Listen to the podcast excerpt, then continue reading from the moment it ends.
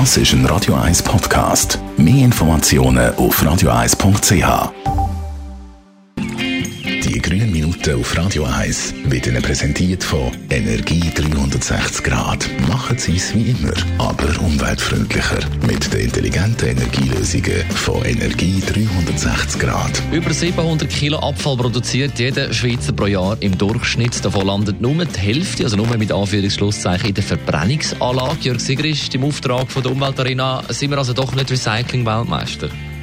Sagen wir das mal so, im internationalen Vergleich stehen wir sehr gut da. Es gibt aber einige europäische Länder und auch Südkorea, die vor der Schweiz liegen. Durch eine konsequentere Abfalltrennung könnte man also aus vielen Abfällen wieder Rohstoff für neue Produkte machen. Und dabei könnte man auch noch Geld sparen, weil man weniger Abfallgebühren, weniger Sachgebühren müsste zahlen. Der Schlüssel für eine konsequente Abfalltrennung ist ein durchdachtes Abfalltrennsystem bei sich daheim. So eins lässt sich jedem Haushalt einrichten. Beispielsweise nimmt die Anzahl von Sammelstellen für Plastikabfälle laufen zu. Gerade die machen einen grossen Teil vom äh, Haushaltsabfall aus. In der Nähe von meinem Wohnort gibt es ein Recyclingparadies, in dem kann man praktisch alles separat entsorgen. Und im Internet findet man für seinen eigenen Wohnort schnell entsprechende Adressen oder Sammelstellen. Ich empfehle für jede Abfallart, wo man separat kann entsorgen kann, so eine Sammelbox oder einen Sammelpelter einrichten.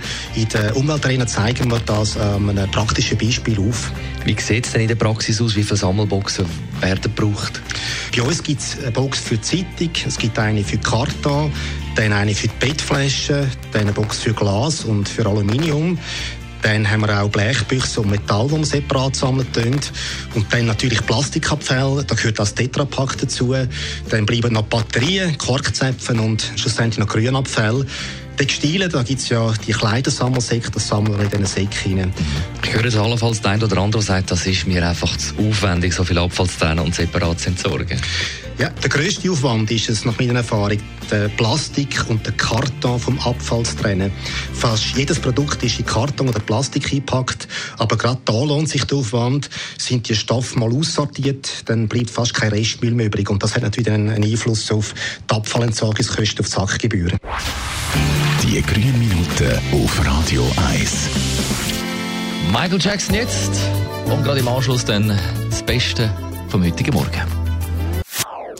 Das ist ein Radio 1 Podcast. Mehr Informationen auf radio1.ch.